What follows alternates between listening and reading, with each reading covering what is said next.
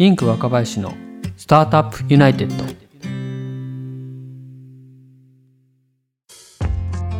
本日はピースフルモーニング藤沢千之助さんにお越しいただきました。藤沢さんよろしくお願いいたします。よろしくお願いします。はい。藤沢さんとは僕の高校の時の同級生が たまたま共通の友人がいるっていうところそうですね。はい。はい、改めてじゃあ藤沢さん自己紹介をお願いできますでしょうか？はい、えーピースフルモーニング株式会社代表取締役の藤沢千之助と申します。えー私はですね、えー2009年に、えー社会人になりまして、最初はメーカーの方で経理を3年ほどやっておりました。でその後、あのもっと、まあ、裁量の大きい環境に行きたいっていうことで、逆張りでですね、あの3名の人材会社に転職しまして、はい。あの、できたばっかの人材会社だったんですけども、そこで約2年ほど、あの、まあ、営業やったり、事業を作ったり、いろんな経験させてもらって、で、ちょっとそのもう少しステップアップしたいなっていうところで、その後、インテリジェンスという、あの、大手の人材会社、今、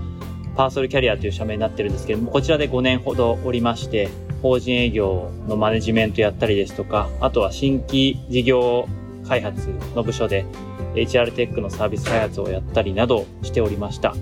で、2018年の、えーにですね、会社を辞めまして、2018年9月にピースルモーニング株式会社を創業して、今3年ほど経過しております。はい、今日はよろしくお願いいたします。はい、よろしくお願いいたします。藤沢さんといえばですね、最近、あの、ニュースピックスで、えー RPA ブームは去ったのかっていうですね、結構センセーショナルな。内容のあの記事で特集に登場されてますけれども、はい、RPA の領域で起業されて事業をされております。えー後ほどあのニュースピックスのリンクも貼っておきますので、よかったらご覧ください。それではあの藤沢さん、ぜひ御社ピースフルモーニングの事業について教えていただけますでしょうか？はい、ありがとうございます。えー当社ピースルモーニングでは、あの、まあ、ピースルモーニングっていう社名自体が、こう平穏な朝っていう意味があるんですけれども、あの、テクノロジーを使って、働き方を変えるということを、まあ、ミッションにやっております。主に4つ大きな事業ありまして、えー1つは、ロボランナーというサービス提供しておりまして、こちらは RPA、RPA ツール今導入される会社がですね、大企業の2社に1社が何らかの形で導入してるんですけども、導入したはいいものの社内で使い方がわからないとか、あの RPA ツールを使って自動化がうまく開発進められないっていう声があります。で、こういった会社様向けにこう月額制のサポートのサービスを提供しております。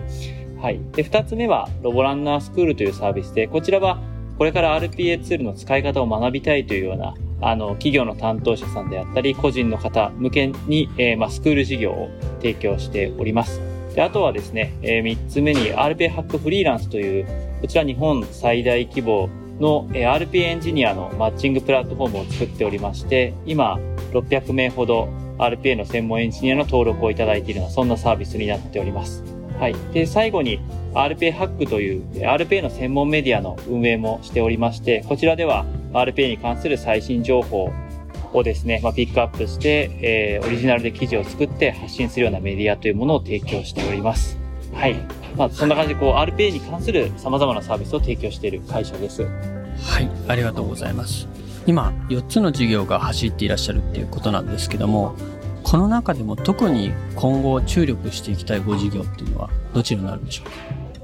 はい。えー、今ですね、注力したいのが、ロボランナーというサービスになっておりまして、はいあの、これ、今ですね、RPA の領域で少しもう問題が起きているのが、はい。あの、RPA ツールを導入したんだけれども、そのツールが全く使われていないような、まあ、自分たち幽霊ライセンスって呼んでるんですけども、幽霊ライセンスとかですね、あとは RPA ツールを使って自動化するロボットを開発したんですが、あの、途中でこう、止まってしまったりとか、直せなくなってしまって、止まったっきり動かない幽霊ロボット、こういったものが、あの、企業内に、あの、増えてきているような状態になってます。は。はいい。ですので、我々のロボランナーを導入いただくと、あの、まあ、社内で RPA に関するわからないこと、開発面でわからないこととか、何でもこう、チャットで無制限で質問できたりですとか、あとは月4時間オンラインミーティングで相談できたり、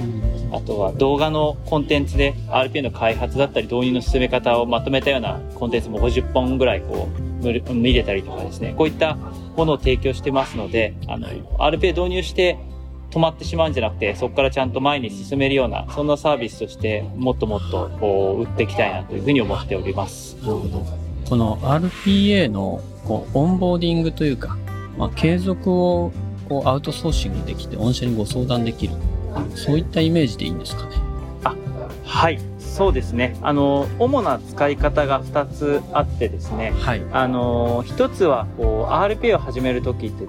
DX 推進室とか、情報システム部門とか、うん、こういった、まあ、ある程度 IT リテラシーの高い部署の方が中心になって、RPA ツールを使って業務を自動化していくっていうパターンがあります。はい、で、こういうパターンにおいてロボランナー入れていただければ、あの、上質部門の方や DX 推進室の方の、こう、レベルが上がってですね、あの、RPA のロボットができるペースも格段に上がるっていう、こんな支援もさせていただきますし、はい、あと、最近多いのが、こう、大企業さん特に多いんですけど、市民開発者っていうふうに最近呼んでるんですけども、現場の経理とか人事とか営業とか、現場の部署の方が自分たちで RPA ツールを使って開発を進めていく。身の回りの業務を自動化していくっていう動きが出てきています。はい、で、ここに関しては、あの、従来ですと上質部門の方が現場の方サポートして開発支援していくんですけども、なかなかその工数が避けないとか、大変だっていうところもあって、今、ロボランナーを導入いただいて、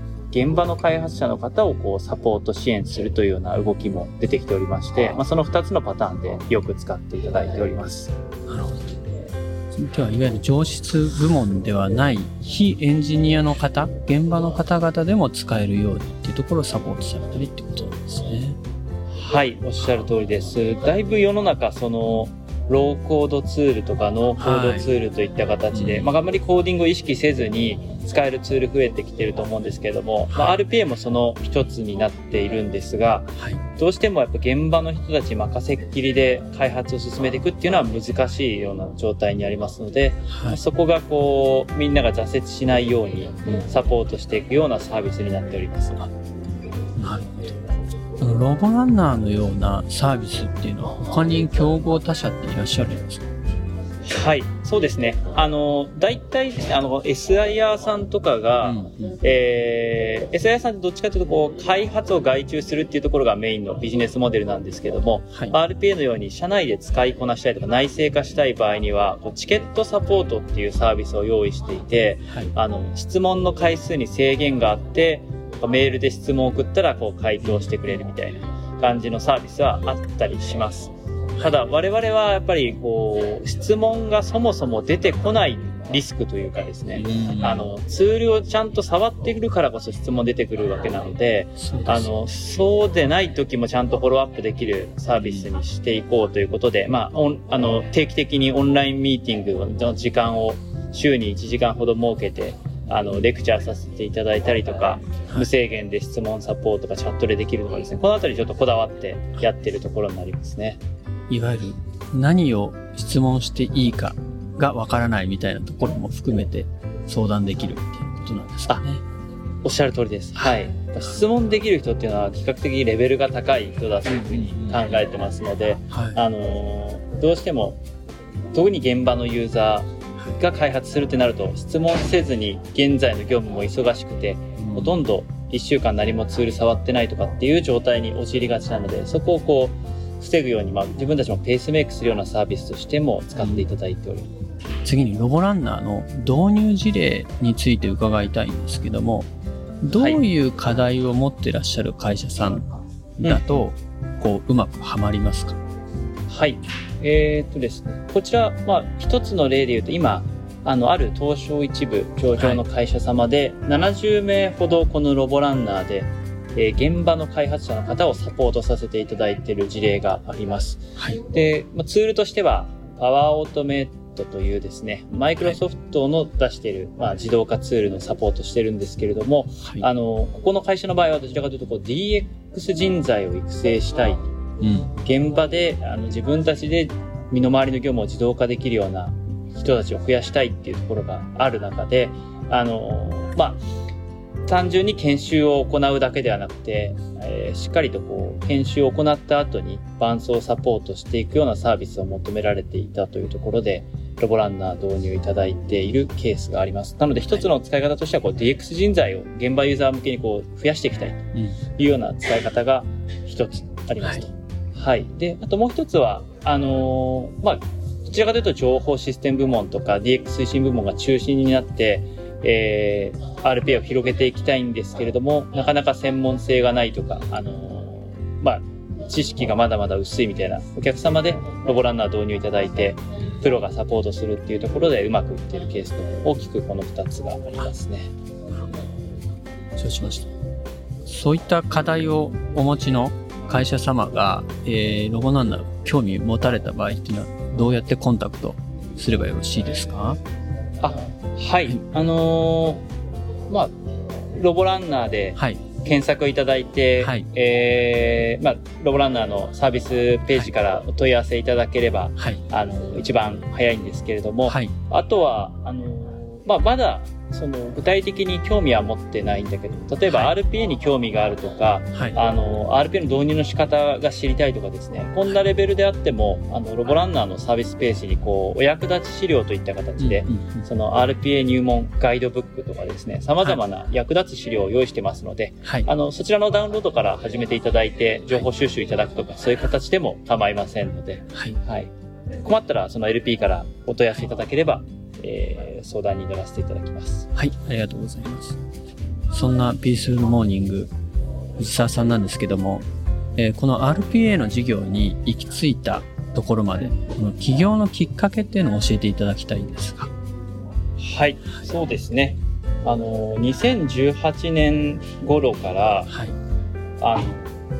起業したいなっていう感覚が強くなりまして、はい、あのそのきっかけになったのがですね、はい、あの自分がその鳥取県にある限界集落に、会社の研修で行く機会がありまして、はい、あのそこに行った時にですねこう地元のおじいちゃんおばあちゃんと夜こう一緒にお酒飲ませていただいたり、はい、一緒に餅つきしたりとかいろんな交流させていただいたんですけど、あのそこで暮らしてる人たちの顔を見てたらですねとても幸せそうな顔をしていて、それは何かというと、単純にこうお酒飲むとかご飯食べるっていう一つ一つのことを本当に楽しそうだ、楽しそうに笑顔でされてるなっていう印象を持ったんですね。はい、で、当時自分あの会社員をまあ8年ぐらいやってまして、あの、そんな風に笑ってる瞬間があるかなとか、思うと少なかったんですね。で、えっ、ー、と、本当に笑える瞬間とか、本当に楽しい時っていつなんだろうなっていうことを考えていきまして、はい、そうすると、自分にとっては、まあ、家族と過ごすこととか、まあ、子供が、まあ、2人いるんですけども、家族でみんなで過ごしてる時間っていうのが一番自分は笑えてるなっていうところに、まあ、まず行き着いたと。いうことですね。そう行き着いた結果、まあ、家族ともっと過ごせるサービスとか、家族ともっと一緒に入れることって何なのかなってことを考えていったときに、まあ、自分のライフスタイルとしても起業するってことで家族ともっと入れるようになるんじゃないかと思った部分もありますし、えー、サービスとしても家族ともっと入れるサービスで作れないかなってことを考えて、で、たまたまそのタイミングでこう RPA っていうものに出会ってですね、まあ、人のやってる提携業務を自動化するテクノロジーっていうものを聞いたときに、あ、これだと思って、あの、人間以外にもっと仕事を任せていくようなことを推進していければ、家族で過ごす時間が作れるんじゃないかなっていうところで、こう、RPA にのめり込んでいったというのが、2018年の9月頃の話になりますね。そういうごきっかけだったんですね。はい。はい。すごい綺麗に言うとそんな感じです。まあでもいろいろ偶然も重なって、いろいろ考えた時に RPA との出会いもあって。はい。そうですね。最初子育てのサービスやろうとしてたんですよね。うん、そういうきっかけもあって。はい、だけど、あの、やっぱ自分の得意なことを活かして、えー、会社やった方がいいなと思って、まあ、人材業界にいたってこともあると働き方変えていくとかそういう方が自分にとってはすごく社会に貢献しやすい部分だなと思ったので、途中で方向転換して RPA の方に向かっていったというところです。ね。実は私もあの起業したきっかけがやっぱり家族と長い時間一緒に過ごせるようにできるだけこう裁量の大きいというか自分でタイムマネジメントができる働き方って何だろうって考えた結果起業っていう働き方につながったっていう経緯があったのですごくあの共感できました。すごい近いですね。はい。ありがとうございます。ありがとうございます。そんなピースフルモーニング藤沢さんなんですけれども、これまでの資金調達の経過を教えていただけますでしょうか？はい。そうですね。えー、資金調達に関しては、創業して初期のタイミングで、はい、まあ、エクイティでこうエンジェル投資家の方から出資をいただいてるっていうのがあるんですけども、はい、それ以降は、あの、デッドの調達で、はい、えー、インクさんにご支援いただいて進めてきております。でですね、えっ、ー、と、大体言うと、まあ、1年目ですね。1年目に新創業融資で、えー、800万ほど融資をいただきまして、はい、で、多分この1年以内ぐらいで、あのー、コロナでちょっと借り換えというか、はい、あので、えー、プラス、そうですね、どのぐらいだろう。1300万ぐらい融資いただきまして、はい。はい、で、直近、あの、地銀さんの方から2000万融資いただいてますので、はい、トータルで4100万ほど融資をいただいているような形になりますね。はい。最初にエンジェル投資家の小原さんからですね。小原さんですね。はい。はい、あの、ご出資をいただいてというところで、そこから VC さんと回ろうとお考えてあったんですか？あ、えっ、ー、とですね、実は VC さんは時々お話しさせていただいたりですとか、はい、あのー、なんか壁打ちさせていただいたりですとか、することがあるんですけども、はい、あのー、自分結構ですね、デッドの方が合ってるなって、うん、実は 思ったことがあって、うん、それは何かというと、その、まあ、勝ち筋が見えているから、はい、調達を受けるというわけだと思うんですけども、はい、あの、勝ち筋って自分の中ではいきなり見えないなと思っていて、やっていくうちに少しずつ見えてくるのが自分の、自分にとっての勝ち筋なんですね。で、そういう意味では、その、資金使途っていうのを、えー、まあ、仮説をベースに決めるっていう戦い方が、自分はあんまり得意ではなくて、どちらかというと、こう、目の前で戦ってるうちに、あの、面白いものが見つかって、あそこがチャンスだなって思ってやっていく方がやりやすいっていうことがあるんで、資金使途を決めずにお金が欲しいっていうのが、あの、自分の、まあ、経営スタイルではあります。はい。はい。そうですね。実際にその、先ほどご紹介いただいた4つの事業をこううまく組み合わせながら、まあ、相互効果も得ながら、